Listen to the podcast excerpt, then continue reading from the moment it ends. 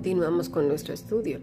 En el pasaje de hoy nuestro amado Jesús vio el corazón de Mateo y lo vio desde antes, así como vio el de Natanael. Podemos leer Juan 1.48. Le dijo Natanael, ¿de dónde me conoces? Respondió Jesús y le dijo, antes que Felipe te llamara, cuando estabas debajo de la higuera, te vi. A eso me refiero. En nuestros estudios anteriores vimos las iglesias de Apocalipsis 2 y 3. El Señor Jesús dice que tiene preparadas cosas para los que han perseverado, para los que se han aferrado a la vida verdadera y su amor nunca se ha enfriado, y que no buscaron ni encontraron su valor, es decir, buscar encontrando su valor en las cosas, en las personas, plataformas, situaciones y cosas así. Voy a contar un poquito de mi testimonio, precisamente hablando de el no y del valor. Mira, hace dos años tuve una crisis en todo mi cuerpo. Fue de tal magnitud que terminé en el hospital. Ya he hablado de mi enfermedad. Tengo epilepsia también dentro de muchas cosas. Eso me llevó a una baja médica. De ahí mi salud fue complicándose cada vez más y más porque además pillé la primera cepa de COVID, que fue la más fuerte. Eso me llevó a más crisis epilépticas. Estaba sola, porque yo vivo sola, y sufrí muchas contusiones. Una de ellas provocó que una muela se rompiera y un trozo se incrustara en el lateral de la encía. No había médicos disponibles. Entonces eso provocó pues que empezara una infección tremenda, estábamos en plena cuarentena. La lengua comenzó a necrosarse. Me enviaban pues diferentes antibióticos sin ningún resultado porque ahí estaba ese trozo incrustado. Al punto pues que mis defensas bajaron demasiado. Finalmente fui atendida en medio de otras crisis, tuve otra visita hospitalaria y ahí me contagiaron tuberculosis, mononucleosis y fiebre de Malta. Así que me vi en, forzosamente a tomar otro tratamiento muy agresivo que me afectó bastante. Debido a la hidrosiringomielia, que es una enfermedad rara, poco conocida, ahora ya se sabe un poco más, pero tiene muchas complicaciones, muchas, muchas, muchas. No tiene cura y es progresiva. Pero en tanto todo esto sucedía con las neuralgias, con las crisis y con todo un montón de cosas, muchas cosas de las cuales no quiero entreteneros, sucedió algo hermoso. Yo era feliz preparando todos los materiales para el ministerio, muchas horas de investigación y estudios con dolores, con lo que quieras, en la cama, sentada, como fuera, porque las neuralgias a veces son muy fuertes. También atendiendo a mis pacientes. Y es cierto que muchas veces superaba en mucho mis malestares a lo que podía yo hacer, pero el Señor me sostenía y a veces me acostaba y volvía a levantar, a veces en la cama mismo estaba yo trabajando, cerraba un poco los ojos porque no veía bien. Y así las posibilidades de volver al trabajo eran nulas. La misma doctora que me maltrató cantidad de veces me dijo una vez y otra vez que la posibilidad de volver a tener vida laboral, mm, pues ella la veía muy lejos. Mis compañeros, mi familia, mi familia en Cristo también me lo hizo saber y comenzaron a orar para que esto fuera posible. Pero en mi corazón había algo que me decía que eso no iba a suceder. Satanás no pone las cosas fáciles y disfruta destrozando lo que Dios construye. Pero también doy gracias a Dios que no somos indispensables y siempre hay muchos y mejores hermanos, fieles y amorosos que sirven al Señor. Mira, el ejemplo está en primer libro de Reyes 18 versículo 4. Porque cuando Jezabel destruía a los profetas de Jehová, Abdías tomó a cien profetas y los escondió de cincuenta en cincuenta en cuevas y los sustentó con pan y agua. Elías pensaba que no había nadie más, pero Dios ya se había provisto de cien profetas ahí en las cuevas. A veces, no sé, el enemigo nos ha hecho pensar que somos indispensables o mejores. Dice la escritura, Ciertamente la mies es mucha y los obreros son pocos.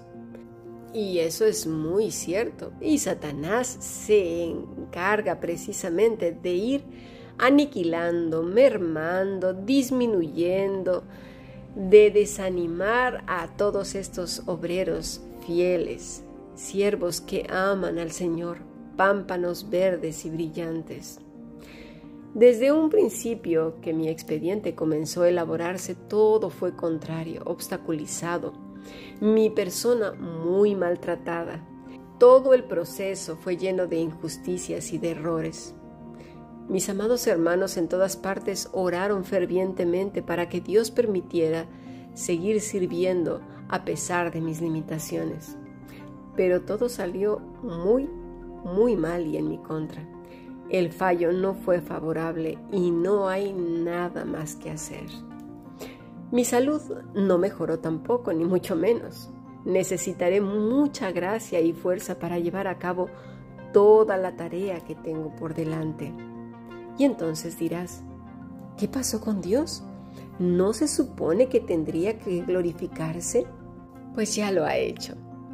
Cualquiera que vio a Esteban, me refiero a Esteban el mártir, y no es que yo sea Esteban, sino me refiero a esos asuntos que se pierden, que no se ganan, que no hay likes, que no hay corazones, en donde la gente pues tu vida no les gusta, sino por el contrario, lo que van a buscar es matarte, destruirte, aniquilarte. Y no siempre acaban en muerte, por supuesto, pero sí en mucho desaliento y desánimo. Conocer a Dios es conocerlo en todas las direcciones, es amarlo en el no también, porque el privilegio de Esteban fue ver el cielo abierto, sí, bañado en sangre, rodeado de maldiciones y escarnios, sepultado entre piedras, pero con los ojos puestos en un cielo que se abría justo para él. Mateo, nuestro autor, el del Evangelio, hizo un gran banquete. Su gozo fue tal que mostró la alegría de ser perdonado, invitando a los que él conocía para que supieran que Dios le había visto con misericordia y que además le había invitado a caminar en un camino que los hombres no han caminado, un camino que muchos hermanos y hermanas tampoco han caminado y que cuando comienzan a caminarlo como el camino de Esteban, como el camino que permítame, permítaseme decir que, que el que he caminado más de una vez desalienta mucho a muchísimos y entonces su fe se viene abajo y quedan completamente derribados en la lona y a veces desertan de su fe. Este es un camino que no es el camino de David contra Goliat, que por más que toques las trompetas los muros no caerán, y por más que llores los enemigos vencerán. Eso lo supieron bien nuestros hermanos que murieron en las bocas de los leones, los que fueron antorchas humanas, los que fueron despellejados poco a poco, otros que fueron torturados dentro de bestias eh, que, eh, construidas de, en, metal como el cobre y luego puestos a fuego, cocinados, eh, fundidos ahí dentro de esas ollas. No, no, nos podemos imaginar el martirio tan horrible.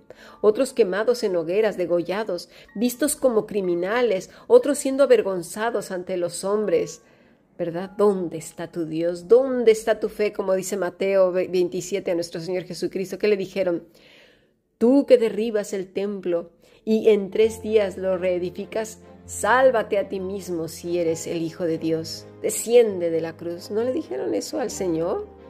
El demonio se encarga de burlarse de los hijos del rey. ¿Quién se atrevería a decirles a todos estos hermanos, no te preocupes, ya verás que de esta vas a salir, todo va a salir bien, el Señor te va a dar en abundancia y te va a poner en un lugar mejor. Mira, tenemos que ser cuidadosos porque no sabemos los planes de Dios. No podemos oscurecer el consejo divino. Bien dijo nuestro amado hermano Job, yo conozco que todo lo puedes y que hay, no hay pensamiento que se esconda de ti. ¿Quién es el que oscurece el consejo sin entendimiento? Por tanto, yo hablaba lo que no entendía. Dice la versión Dios habla hoy. Yo sé que tú lo puedes todo y que no hay nada que no puedas realizar. ¿Quién soy yo para dudar de tu providencia, mostrando así mi ignorancia? Yo estaba hablando de cosas que no entiendo, cosas tan maravillosas que no las puedo comprender. Lo vemos, a veces decimos cosas que no sabemos ni entendemos. ¿Quién puede conocer la mente de Dios y sus planes eh, o entorpecerlos? Dice el versículo 4, tú me dijiste, escucha que quiero hablarte, respóndeme a esta pregunta. Hasta ahora solo de oídas te conocía, pero ahora te veo con mis propios ojos. Por eso me retracto, arrepentido, sentado en polvo y ceniza. Muchas veces he tenido que hacer eso yo también. Muchas y más de una, y más que Job porque no soy Job.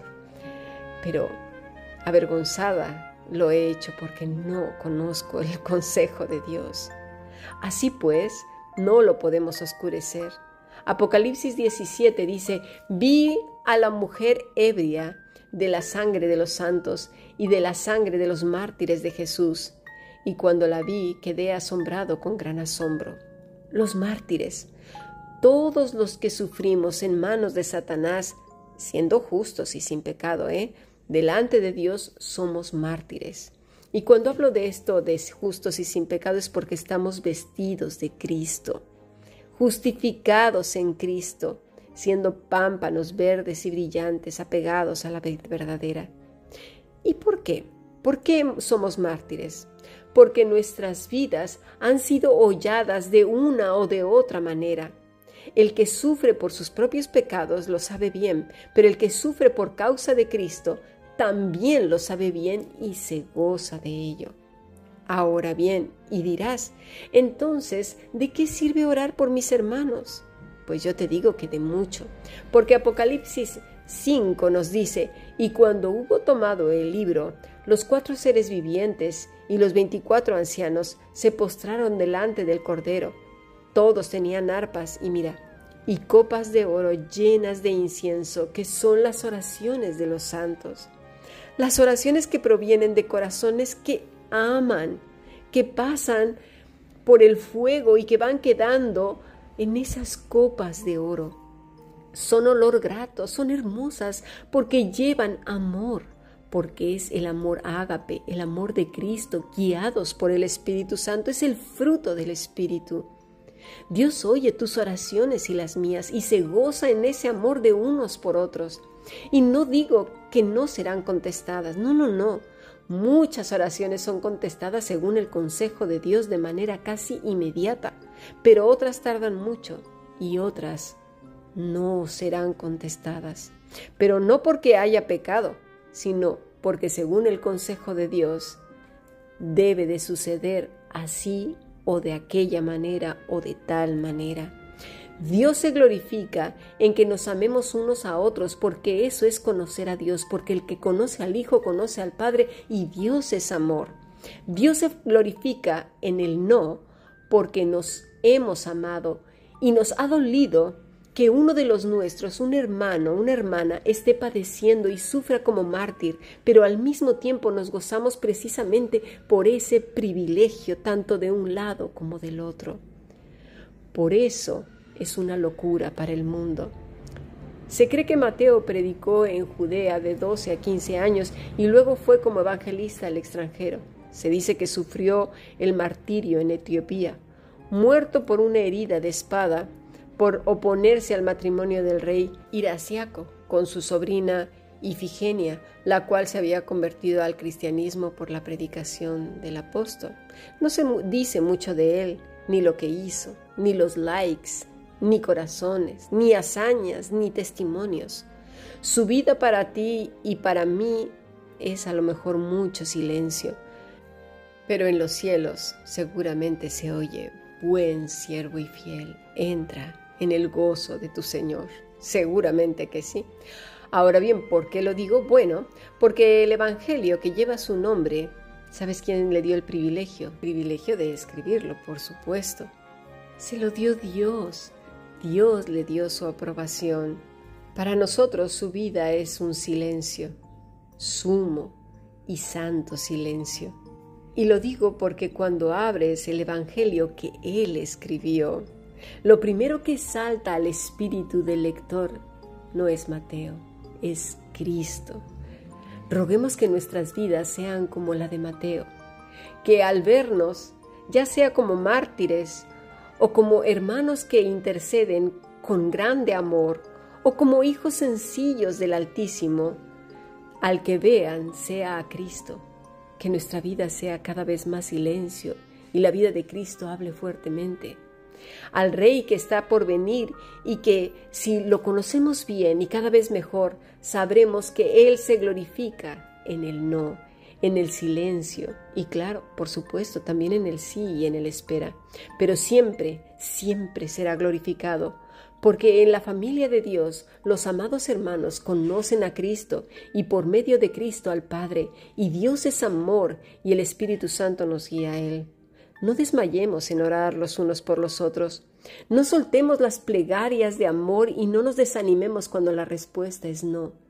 Ni lo interpretemos como que Satanás tiene el control de todo. No, Satanás no es más poderoso que Dios, no se nos olvide esto, ¿eh? ni tampoco es el pecado del hombre, no. Mateo no pecó, ni Esteban, ni la gran lista de hermanos que vemos en Hebreos 11. Así que consolémonos unos a otros y clamemos desde lo profundo de nuestro corazón por nuestros amados hermanos, que nuestras plegarias suban todos los días. Pero por sobre todo, la iglesia debe declamar al Señor, ven, ven Señor Jesús. Ven, no lo olvidemos, el Espíritu y la Iglesia, el Espíritu y la esposa dicen, ven, ven Señor Jesús. Sigamos aprendiendo bendiciones.